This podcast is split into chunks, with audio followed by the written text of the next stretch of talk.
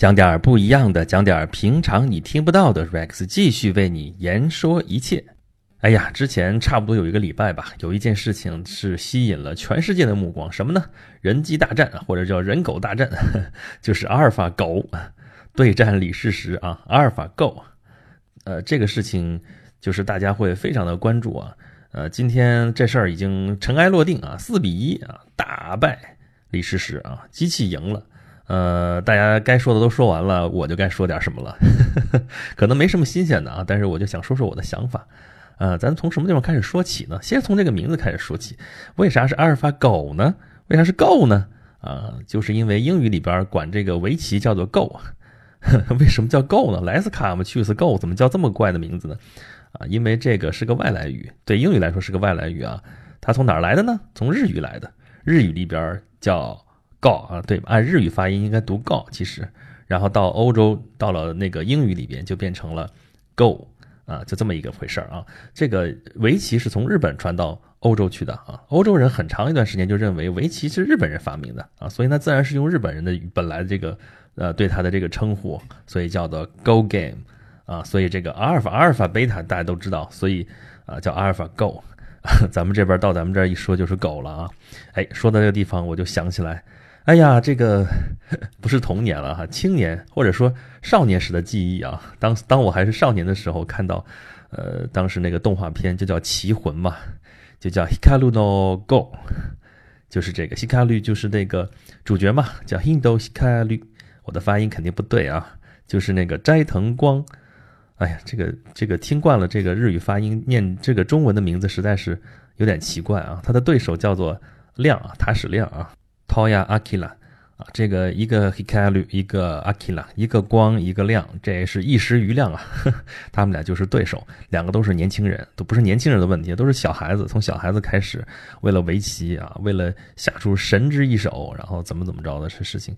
当然，最最感人的其实不是他们俩，而是他们背后有一个鬼魂啊，就叫藤原佐为啊，啊，夫妻瓦拉诺萨伊，就叫萨伊。哎呀，这个萨伊当时，我的天呐，看到他是一个鬼魂嘛，从平安时代就是专门陪天皇下棋的那么一个骑士，啊，因为下错棋了，然后就死了，呃，那个后来他附身到了就是日本历史上非常著名的一个啊棋手的身上，就是本因坊秀策啊，红樱包秀萨库啊，这个我这日语一团一团渣，但是这几个名字我记得太清楚了，因为，哎呀，当时看完之后，就是看到那个。那个，因为他是鬼魂嘛，他附身到了这个呃斋藤光的这个小光小光的这个身上。后来那个鬼魂消失的那个时候，哎呀，哭的稀里哗啦，稀里哗啦，真的是。我现在想想都觉得，哎呀，不能多想，再想又该哭了。当然现在没有那么没有那么多愁善感，但是那个时候确实是深受感动。所以那样的一部动画片，它。呃，起的作用不只是普及了围棋啊，其实要说普及围棋，普及不了多少，因为围棋的规则本来就那么一点儿。然后你那棋谱，你真它确实里边放的全都是有名的棋谱啊，都是有根有据的。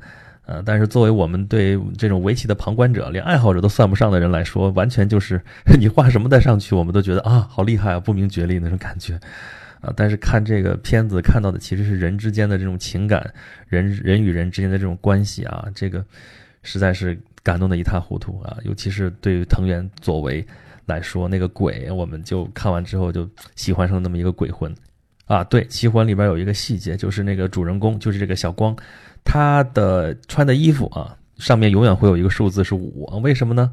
啊，就是呃，围棋不是叫 Go 嘛？然后那个日语里面数数的话，一起逆三西 Go。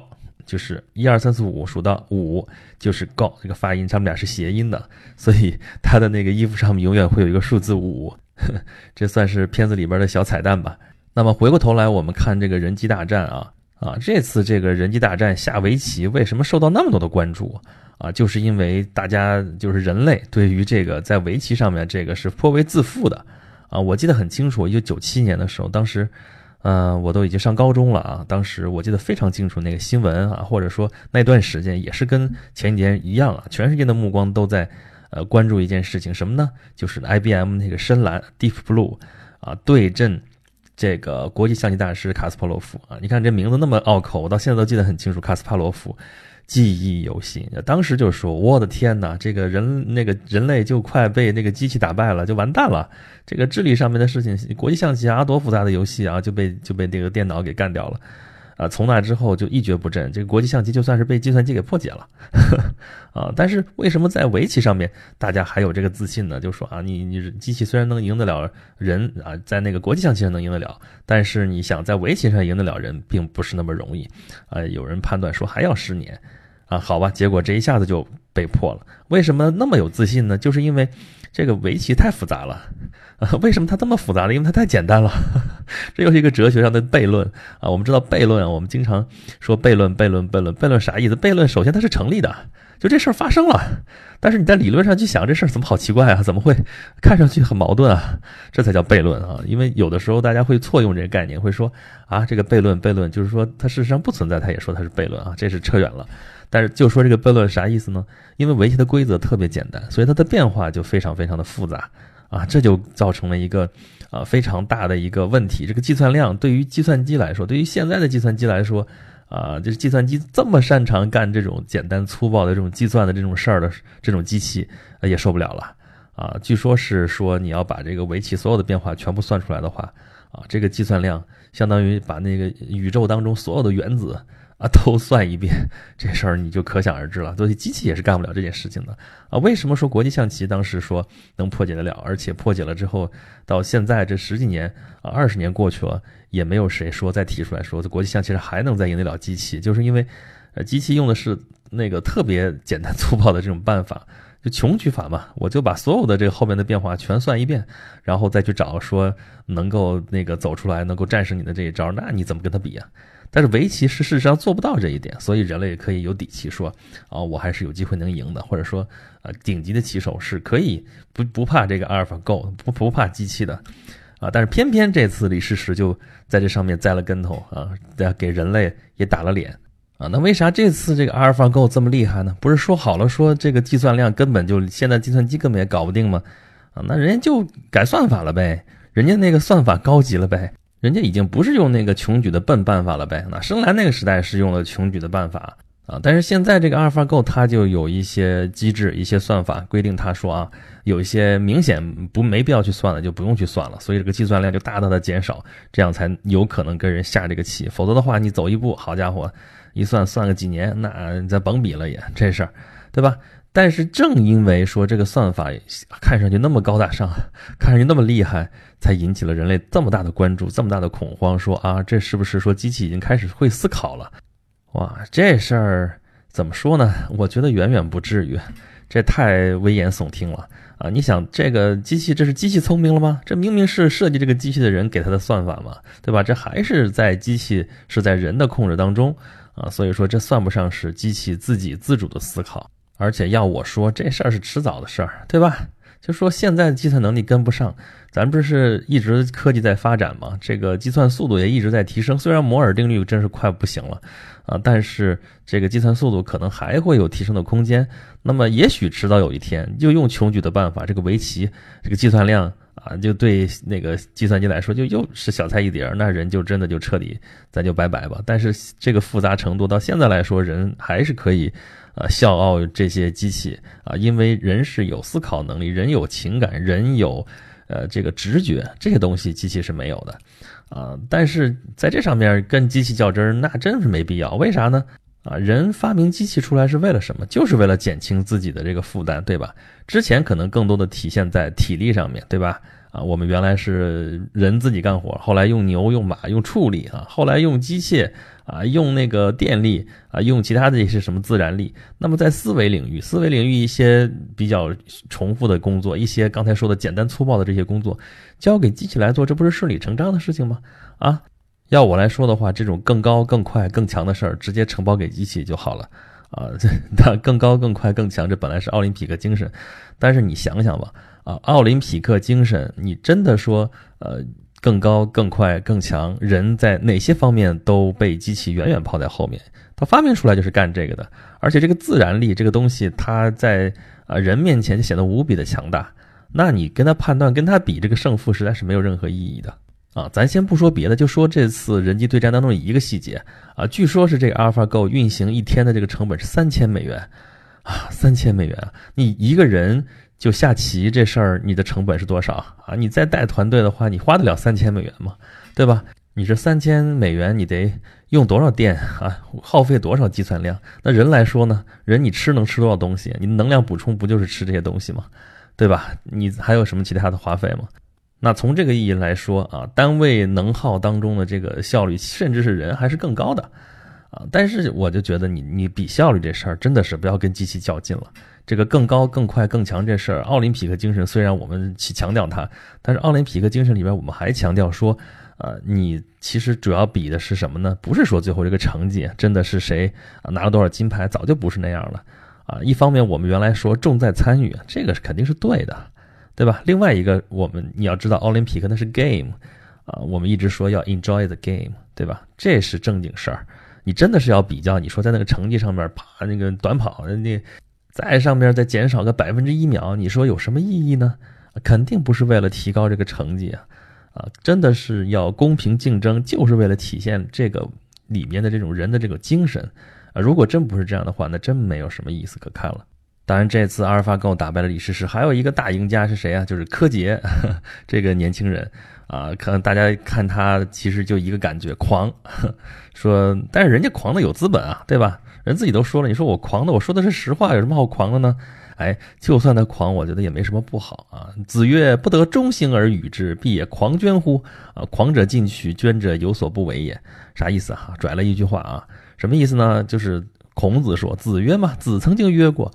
说我如果找不着那个行中道的人，因为中国那个传统的这个文化讲中庸嘛，尤其是儒家讲中庸啊，如果找不到这种中庸之道的这种人，那我应该找什么样的人呢？必也狂捐乎？狂者啊，就是进取，就是有所为啊；捐者，捐介之事，就是有所不为啊。有所为、有所不为的这样的人啊，好歹还算是他能够看得上的人。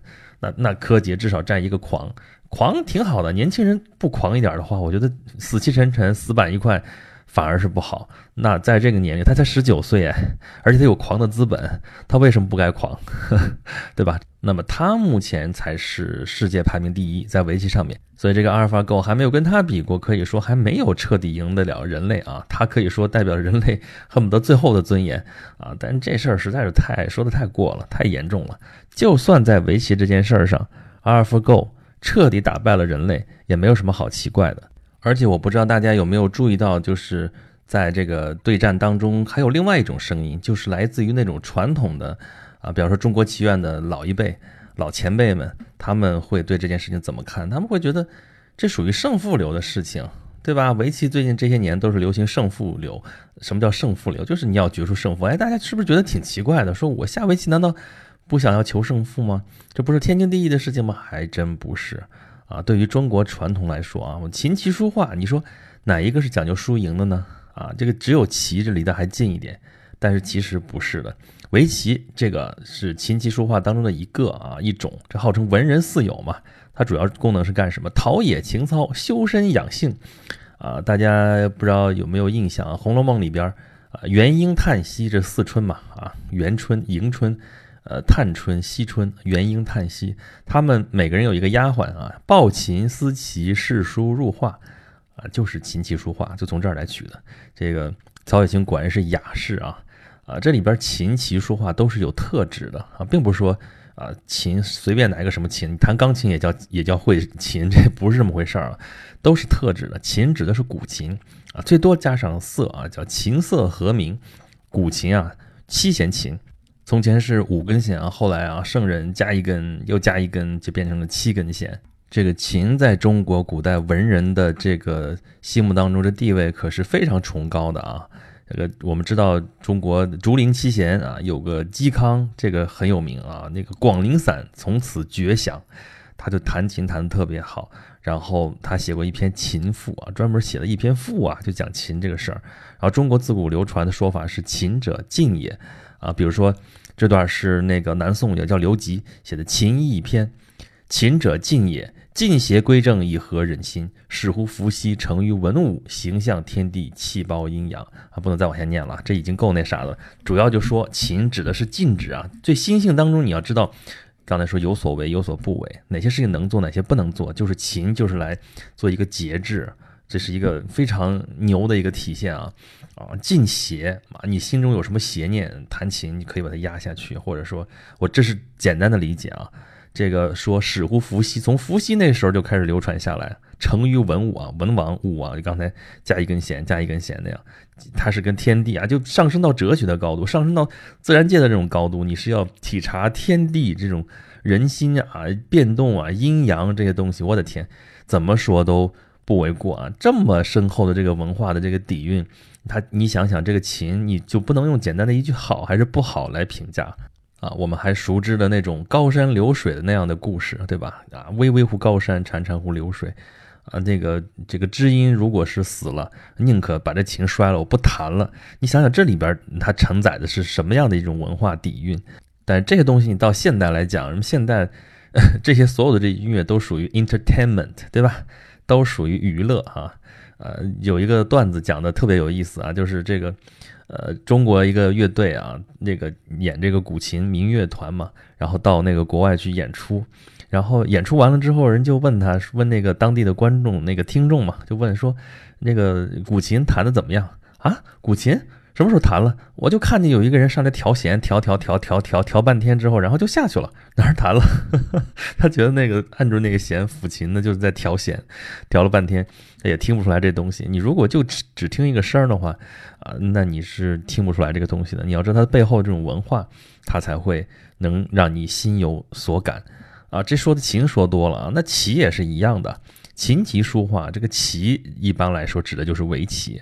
或者说有个词叫博弈啊，博是博，弈是弈啊。咱原来讲过，这个中国的这个汉字，一个字是一个字，博是一种博戏，那弈呢，对弈就是围棋。这个棋主要指的就是这个棋，就是这个围棋啊。原来这个这几个字都是专指的啊，琴只指古琴，后来为了区分各种各样的琴，才给它前面加个古字儿。那棋也是一样，就这叫叫棋。对吧？后来是因为各种还有象棋，还有跳棋啊，还有斗兽棋，开玩笑，所以就给它加一个字叫围棋。这棋这个历史可就长了啊，四五千年的历史了，再往前谁知道呢？啊，然后这个棋纵横十九道，十九乘以十九，十九的平方三百六十一，象征周天三百六十度啊，中间加一度。这个当然最早的棋不是十九道啊，是十七道啊，十七乘十七啊，再之前就不知道了。啊，后来定成了这个纵横十九道，然后又给它加上了这么厚重的这种文化渊源，这就对中国人来说，这个下围棋真不是一件简单的事情。所以说，你如果只拼一个输赢的话，你是远远体会不出来这个棋当中的这种韵味。从这个易道文化，就这个围棋的文化当中衍生出来很多很多的这种词语，我们现在依然在用，而且我们天天在用。比如说布局，怎么怎么样的布局，我们是不是天天在说？啊，刚才说那个名词叫博弈论啊，这个也是从这儿来的啊。然后说什么什么项目到了收官阶段，收官这个这个用语也是围棋的术语啊。还有金角银边草肚皮这样的说法，还有其他各种各样的用语，我们都是在借用围棋里边的术语。而且从这个围棋可以类比到这个修身养性啊，到治国理政啊，到这个高度了，你想想吧。那么这里边的文化是简简单单一个输赢可以解释的吗？啊，只有这个易道可能跟输赢稍微近一些，但是从中国的传统文化当中来讲，远远不是这样啊！它真的是你如果到那种化境，或者说你沉浸在其中的话，它是一种 enjoy 的状态啊，就是在享受这个东西。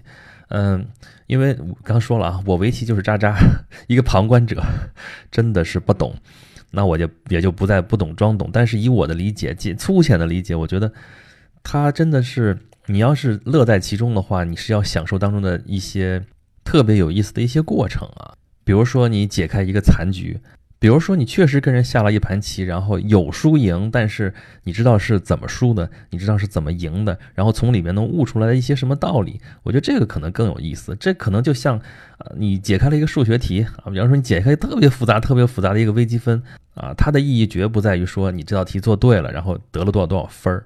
啊，我记得特别清楚，就是啊，小的时候当时也是数学，我自己就推导推导推出来一个定理，我觉得哇塞太厉害太有意思了啊！但是后来一查，当然这个定理已经早就被人家发现了，不知多少年了呵呵啊，所以我也没有在这个数学上面有再大的贡献。但是我自己记得很清楚，我当时是乐在其中，真的是一种特别畅快的一种感觉。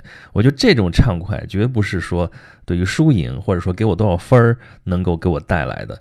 啊，再进一步讲的话，什么样的人才会在乎输赢？啊，我放一句话在这里，啊，资源有限的人才会计较输赢，因为他输不起，非常简单。那中国的刚才说文人四友，中国的文人，古代的这种文人，那是一般的文人吗？啊，都是谦谦君子啊，经济上至少不会有什么问题，就算有什么问题，也要假装没有什么问题，就是这个一个状态，啊，所以说这都是文人雅士，那种雅士。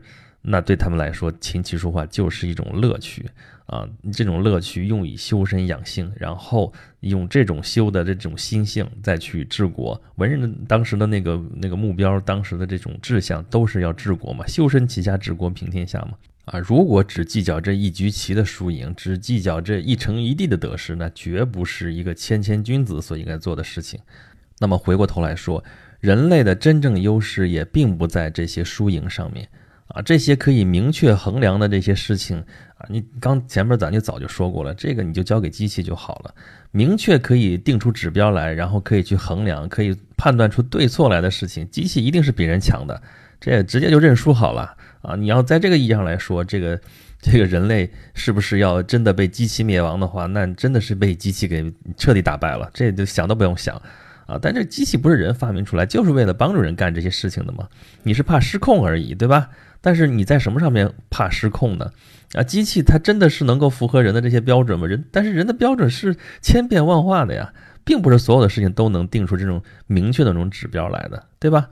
对于艺术、对于创造、对于创意这些事情，机器是不在行的。当然有机器的那种绘画也好，机器做出来的东西比一般人做的要好，怎么样？但它也是在。重复或者说在提取之前给它灌输进去的东西，它也并不是无中生有，从零出发做出来的什么东西。至少现在来看的话，人类被人工智能打败灭亡还是危言耸听，就是因为还有这些东西在。对于对不对这样的事情，机器肯定是在行的啊。对于好不好、美不美这样的事情，这都是很主观的东西，那机器就 confused 了，那肯定是受被迷惑住了，因为。他已经用他的这个固定好的这些算法，已经算不出来了，啊，每一个人的看法、主观的看法都会很不一样，对吧？就算是你按照呃之前的定好的这种标准，多么尽善尽美，你照样可以不喜欢它，照样会觉得它不美。人就是这么奇怪，就是这么不确定啊，就是这么不靠谱。但就是因为这种不靠谱，才又变成了人的优势。我是这么觉得，好吧？哩哩啦啦说一堆废话。总结一下，就是在阿尔法狗战胜李世石这件事情上面，我觉得没有什么好奇怪的，因为机器本来擅长于此啊。就算今天没有战胜它啊，说我们还能呃顶住这个十年，那十年之后你不还是要败吗？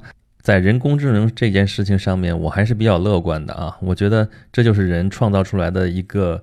延伸一个工具啊，原先的那个延伸都是在体力上面的，然后计算机这个东西再往前发展是在智力上面对人的一种帮助。